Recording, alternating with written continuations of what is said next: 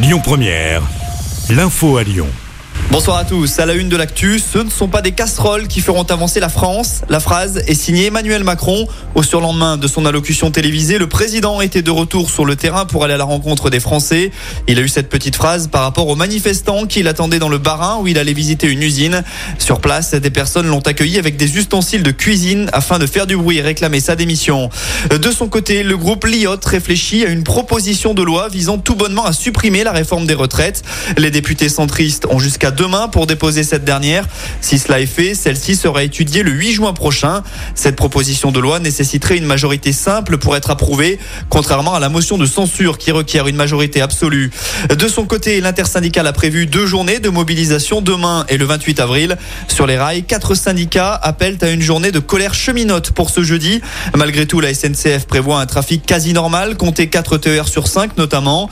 Avant demain, prenez bien vos précautions pour ce soir. Il n'y aura aucun train ni au départ ni à l'arrivée de la gare de Lyon-Pardieu à partir de 19h30. Un mouvement local des cheminots pour dénoncer la réforme des retraites en est à l'origine. La circulation devrait reprendre demain matin à compter de 6h. Et puis un appel à se rassembler circule sur les réseaux sociaux pour ce soir. Le rendez-vous à Lyon est donné place de la comédie en soutien au collectif Les Soulèvements de la Terre dans les Deux-Sèvres menacés de dissolution par le ministre de l'Intérieur Gérald Darmanin. Le collectif est à l'origine de la manifestation contre les méga-bassines à Sainte-Soline le 25 mars dernier.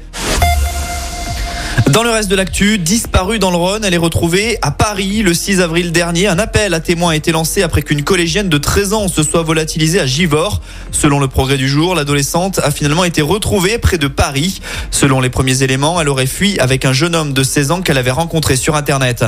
En parlant d'appel à témoins, un chauffard est activement recherché par la police du Mans suite au décès d'un petit garçon de 4 ans hier. Il a été renversé par une voiture et le conducteur a pris la fuite. L'enfant est mort sur le chemin de l'hôpital. L'actu nationale également, le projet France Travail présenté par le ministre du Travail.